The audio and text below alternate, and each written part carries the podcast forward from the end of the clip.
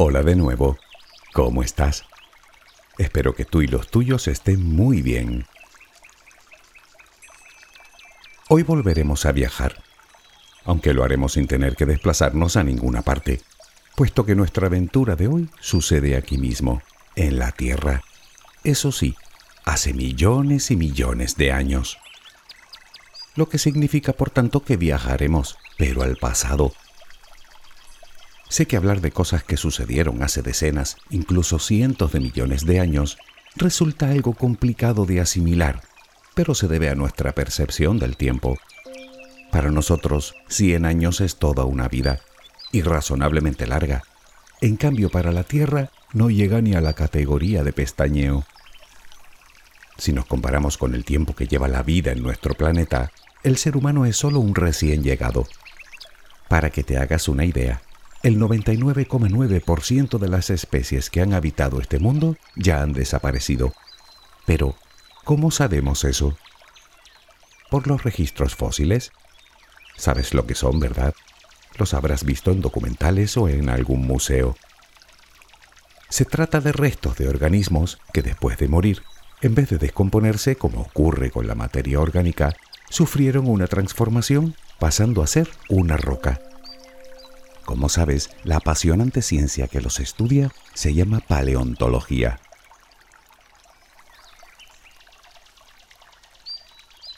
Cientos de años llevamos descubriendo y estudiando fósiles. Gracias a ellos comenzamos a entender la vida pasada de nuestro planeta, que la hubo y tan diversa como impresionante. Entre ellos los dinosaurios, que fueron los reyes absolutos de la Tierra durante más de 160 millones de años nada menos. Piensa que nuestra especie lleva sobre la Tierra como mucho unos 300.000 años. Quiero decir con esto que en todo ese tiempo aparecieron y evolucionaron en muchas especies, por lo cual comprenderás que los dinosaurios que hoy conocemos no vivieron todos al mismo tiempo. Unos aparecieron antes y otros después. Lo cierto es que la referencia más cercana que tenemos, la mayoría de nosotros, al mundo de los dinosaurios proviene del cine. Lo cual no está nada mal, habida cuenta del interés que suscita. Pero nos vienen muchas preguntas a la cabeza. ¿Eran así? ¿Con ese aspecto? ¿Con esos colores? ¿Con esos tamaños? ¿Y cómo es que sabemos esas cosas? ¿Realmente se extinguieron todos? Y ya que los nombramos, cómo se crean los fósiles. Y por cierto, ¿qué significa la palabra dinosaurio?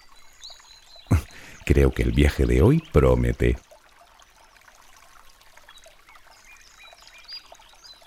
Los fósiles de dinosaurios son conocidos desde la antigüedad, incluso siglos antes de nuestra era, y según los expertos, podrían haber inspirado, entre otras cosas, parte de la mitología greco-romana o la existencia de los dragones en China, y quién sabe cuántas historias más de dioses y titanes. La palabra dinosaurio se la debemos a un científico británico del siglo XIX, Richard Owen. Owen era, además de paleontólogo, anatomista comparativo. ¿Por qué te digo esto? Verás, cuando encuentras un hueso fosilizado de un animal que vivió hace 150 millones de años, no puedes evitar compararlo con las distintas especies que aún subsisten para poder entender mejor el camino de la evolución. El problema de Owen era que no lograba encontrar apenas similitudes entre los fósiles que estudiaba y las especies actuales, aunque una cosa parecía tener claro. Esos animales, cuyos restos fósiles tenía delante, parecían tener aspecto de grandes lagartos, y desde luego debían ser lagartos terribles, bueno, pues eso es lo que significa dinosaurio, lagarto terrible.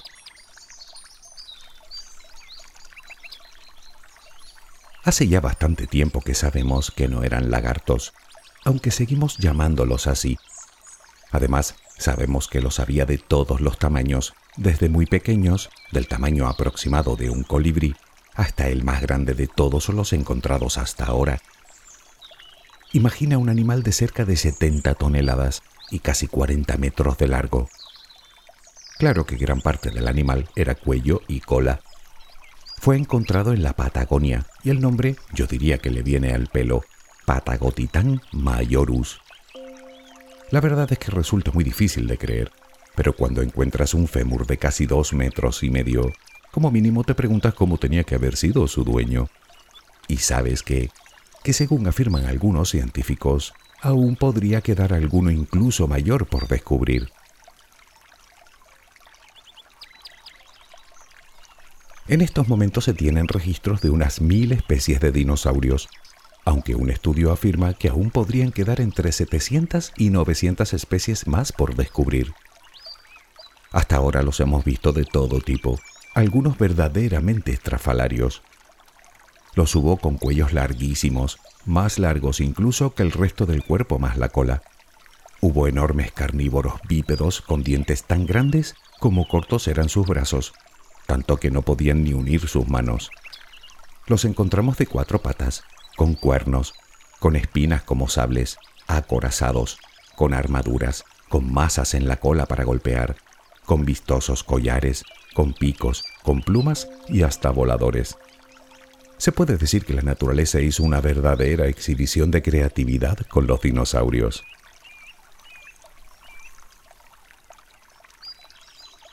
Si te preguntas a qué se debe tanto despliegue de singularidades, te diré que se sabe muy poco con certeza. Lo que sí parece cierto es que la naturaleza no suele crear nada que no tenga utilidad, por lo que algunas de esas que consideramos rarezas podrían haber servido como defensa o como método disuasorio frente a los depredadores, puede que para parecer más grande o amenazador, mientras que las otras, las más rocambolescas, digamos, podrían haber desempeñado funciones relacionadas con el apareamiento, es decir, para atraer al sexo opuesto. Es algo que hoy podemos observar en infinidad de especies como en las aves aunque estas no son las únicas que se exhiben ante el sexo opuesto. También lo hacen otras especies. Y si no es por eso, ¿qué sentido tiene la enorme cornamenta de un alce, o la melena de un león, o los largos colmillos de las morsas? De ahí que los científicos crean que algunos debían tener una piel colorida, bien para mimetizarse con el medio o bien para atraer el sexo opuesto. Pero no, no tenemos ni idea del color que tenían, si es que lo tenían. Si conocemos los rasgos de su piel escamosa, porque existen registros fósiles que lo confirman. Pero las tonalidades que ves tanto en documentales como en el cine se debe más a una suposición, con base a comparaciones con distintas especies actuales. Y ya que lo mencionamos, otra cosa que el cine tiende a magnificar es su inteligencia, que la verdad es que los pintan más listos que el diablo. Pero ¿lo eran? Bueno, lo que hacen los científicos es comparar el tamaño del cerebro con el tamaño del propio animal. Y a tenor de esto, no parece que fueran especialmente inteligentes, o al menos más que los animales actuales. En algunos casos, en comparación es como si nosotros tuviéramos el cerebro del tamaño de una nuez. Calcula. Pero empecemos por el principio, por los fósiles porque ese fémur del que hablábamos antes de casi dos metros y medio es al fin y al cabo de roca sólida. ¿Cómo y por qué llegó a pasar de ser un hueso a ser una piedra con forma de hueso? Lo cierto es que hablar de los fósiles es meternos en un mundo bastante más complejo de lo que parece, y profundizar en él nos llevaría varios audios. Por ejemplo, ¿te suenan los combustibles fósiles? Bueno, pues eso, si no fuera por ellos, hasta nuestro mundo sería otro en muchos sentidos. Aunque obviamente no vamos a hablar hoy del carbón o del petróleo, sino que nos vamos a centrar en esos que nos resultan más familiares, dientes, caparazones, conchas, huesos, etc. A estos se les llama fósiles corporales, aunque también existen los ignofósiles o fósiles traza, que no son partes del cuerpo del organismo en sí mismo, sino otras evidencias de su existencia, como huellas o pisadas, o incluso excrementos, llamados coprolitos, que ayudan a los científicos a estudiar cuál era su dieta.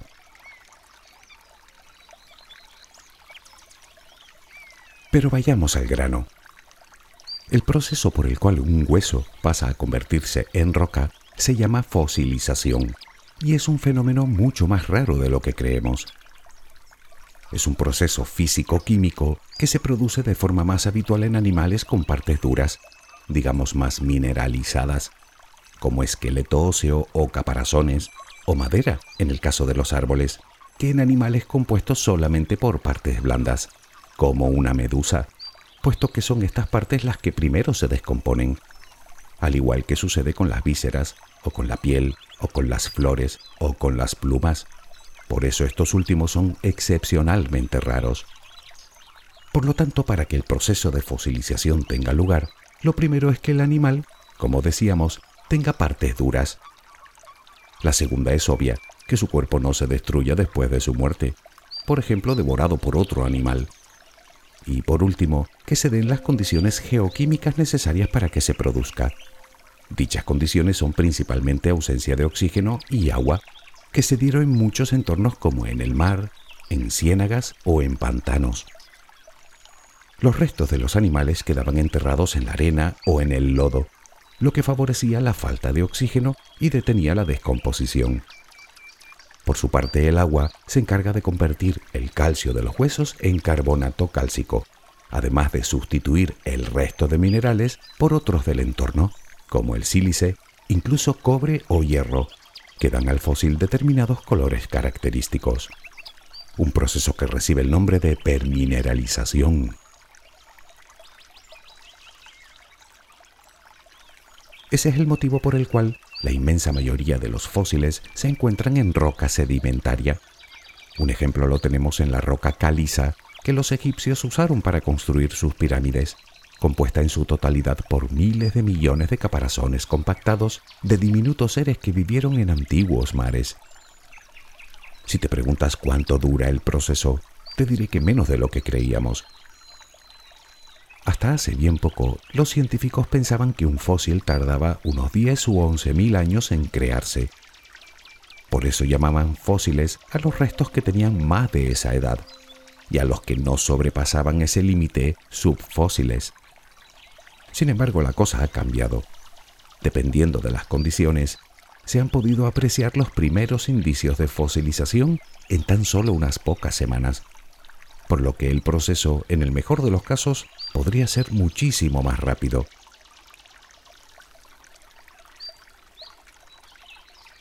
Los dinosaurios vivieron durante el periodo que los científicos llaman el Mesozoico, que empieza hace unos 252 millones de años y acaba hace unos 65 millones de años. El Mesozoico a su vez se divide en tres periodos, cuyos nombres te sonarán. Triásico, Jurásico y Cretácico. Es un error muy común pensar que los dinosaurios fueron los primeros animales terrestres de la historia. No es así. Cuando ellos aparecieron, hace unos 230 millones de años, en el Triásico medio, el mar llevaba prácticamente el doble de tiempo rebosante de vida. Y aunque la Tierra no llevaba tanto, también había sido conquistada por cantidad de especies, solo que los auténticos reyes en esa época eran los reptiles, algunos grandes, de varias toneladas de peso, con largas patas situadas debajo del cuerpo que los hacían muy veloces y les daba un aspecto de mamífero. Pero para entender cómo surgieron los dinosaurios habrá que retroceder un poco más en el tiempo.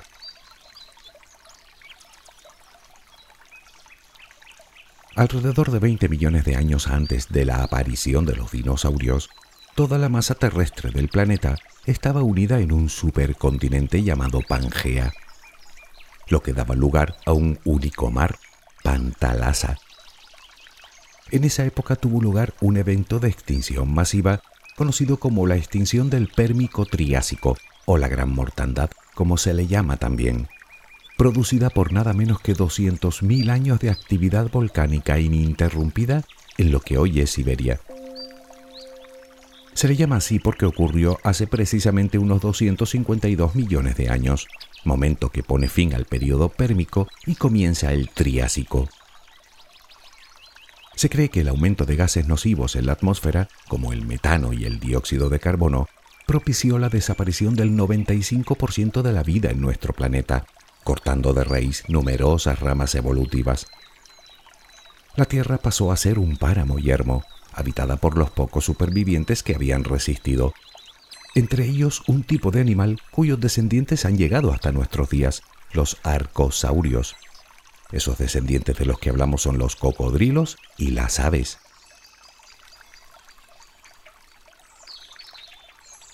Hace unos 250 millones de años vivió lo que se considera el antepasado común de los dinosaurios, un arcosaurio carnívoro al que se le llama Teleocrater radinus. Aunque lo cierto es que se parecía mucho más a un cocodrilo que a un dinosaurio. Parece ser que tenía un aspecto similar al varano actual, aunque notablemente más pequeño. Ahora mismo los científicos creen que fue este animal el que dio lugar a toda la gama de dinosaurios que se desarrollaron posteriormente. Es lo que sería el eslabón perdido entre los reptiles y los dinosaurios. A partir de ese momento, los reptiles seguirían con su rama evolutiva y los dinosaurios con la suya. Naturalmente heredaron el sistema reproductivo, es decir, que los dinosaurios ponían huevos. A finales del periodo Triásico evolucionaron los llamados terópodos.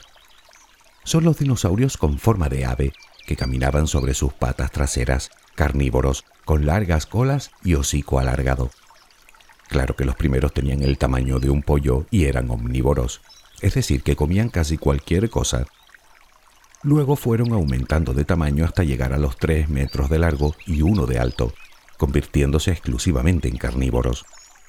Se cree que en esta época eran cazadores además de carroñeros, debido sobre todo a su tamaño y a su complexión, ya que estos no eran especialmente fuertes, tal y como llegarían a serlo más tarde. Sin embargo, ocurrió algo más en este periodo, a finales del Triásico. Hace poco más de 200 millones de años aparecen los primeros mamíferos, nuestros antepasados, que también evolucionaron de los reptiles, aunque de forma diferente.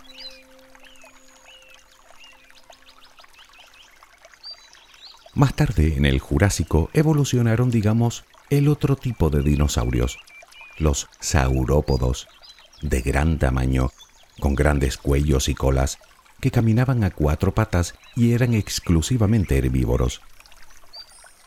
Pero no sería hasta el Cretácico cuando los dinosaurios llegarían a su época de esplendor en tamaño y complejidad. El periodo Cretácico se extendió durante 80 millones de años y terminó con la abrupta extinción hace unos 65 millones de años. Durante todo ese tiempo aparecieron casi todos los dinosaurios que conoces, como el Tiranosaurio Rex, o el Triceratops, o el Velociraptor, que por cierto estaba cubierto de plumas. Sí, la película Parque Jurásico debía haberse llamado Parque Cretácico, aunque se entiende que como título de una película probablemente suene mejor de la primera forma que de la segunda. Por cierto, los primeros primates también aparecieron en el Cretácico.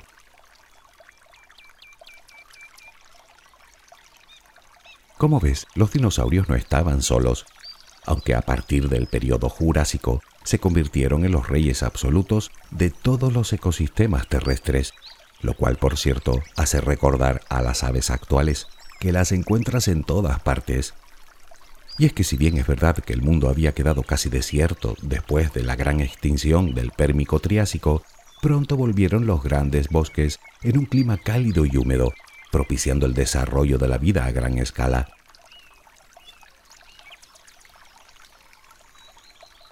Claro que la pregunta obvia es por qué llegaron a ser animales tan descomunales.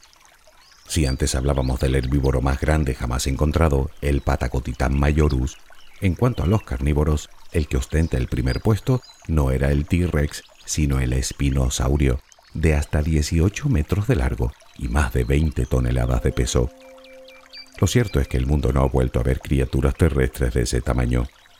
En la Tierra, porque el mar ya es otra historia. Pero seguimos sin saber el porqué del gigantismo. Bueno, como te dije, la certeza es algo que escasea en la paleontología pero sí se sabe que algunos de esos animales tenían una tasa de crecimiento de hasta 50 veces mayor que la nuestra, es decir, que crecían muy rápidamente. Era como si la naturaleza hubiera iniciado una especie de carrera armamentística en la que las presas se hacían cada vez más grandes y naturalmente los depredadores también. Los científicos creen haber hallado la respuesta. Pongamos de ejemplo a un elefante. En la sabana africana son los amos, los depredadores se apartan a su paso sin embargo, tiene dos momentos críticos en su vida, cuando son crías y cuando son demasiado mayores.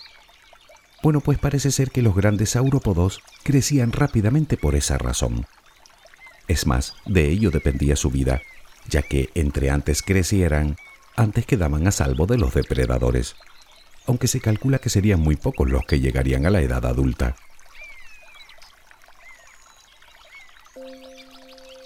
Pero aún no hemos hablado de las plumas.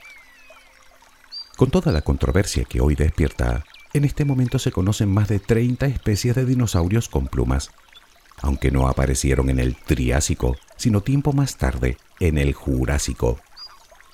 Parece ser que son escamas de piel evolucionadas en principio como motivo de pura exhibición, relacionadas una vez más con el aspecto reproductivo. ¿Cómo hacen hoy las aves? Y si no piensa en un pavo real. Si la hembra, por ejemplo, elige al macho que más plumas tiene, la selección natural propiciaría que poco a poco, con el fin de asegurarse su progenie, cada vez nacieran con más plumas. Con el paso de los millones de años, algunos de ellos, especies pequeñas, con suficiente número de plumas, empezaron a utilizarlas para saltar de árbol en árbol, simplemente desplegando sus brazos y sus piernas.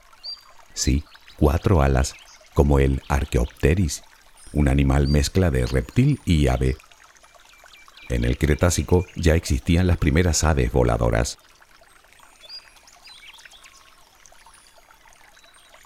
Hace unos 252 millones de años se produjo la Gran Mortandad la extinción de la que hablábamos antes, del Permico Triásico, que dejaba vacante un amplio hueco para que los dinosaurios pudieran evolucionar como lo hicieron. Pues bien, hace unos 65 millones de años, la naturaleza hizo de nuevo, como quien dice, borrón y cuenta nueva. La versión más extendida es que un asteroide de entre 10 y 12 kilómetros colisionó en el Golfo de México esto produjo un cráter de 200 kilómetros de diámetro, el cráter de Chicxulub. Imagina una ola de 1600 metros de alto asolando la costa a la velocidad de un avión a reacción. Gases tóxicos en la atmósfera, el sol cubierto por el polvo y las cenizas, provocando un frío y largo invierno, la vegetación desaparecida. Si no hay vegetación, los primeros en caer son los herbívoros y naturalmente después los grandes carnívoros que se alimentan de los primeros. Todavía no se sabe cómo pudieron sobrevivir algunas especies a tamaño desastre, pero está claro que algunas lo lograron. Y como te dije antes, no solo evolucionaron, sino que están por todas partes, desde el pingüino hasta el águila real, pasando por la gallina o el avestruz.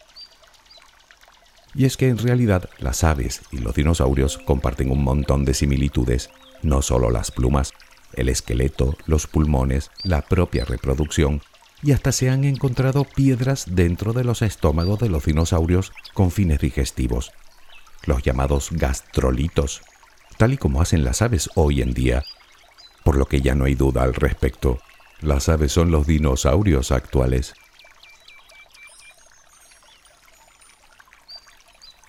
Espero que comprendas la complejidad que entraña resumir 170 millones de años en tan solo unos minutos. Solo espero haber despertado tu curiosidad con estas breves pinceladas que particularmente me parecen de lo más interesantes. Piénsalo, una extinción masiva permitió la evolución de los dinosaurios y otra los eliminó, posibilitando la llegada de la era de los mamíferos, de nosotros. De no ser por aquel asteroide, quizá hoy no estaríamos aquí seguiríamos siendo pequeños animales escondiéndonos bajo tierra y sobre los árboles, y el mundo continuaría siendo dominio de los dinosaurios y las aves. ¿Quién sabe? Se queda uno reflexionando. Creemos que la Tierra es de nuestra propiedad, cuando en realidad no solo somos los últimos en llegar, sino que encima podríamos ser el producto de una casualidad cósmica. Curioso, ¿verdad? En fin, espero que tengas una luminosa jornada. Hasta muy pronto.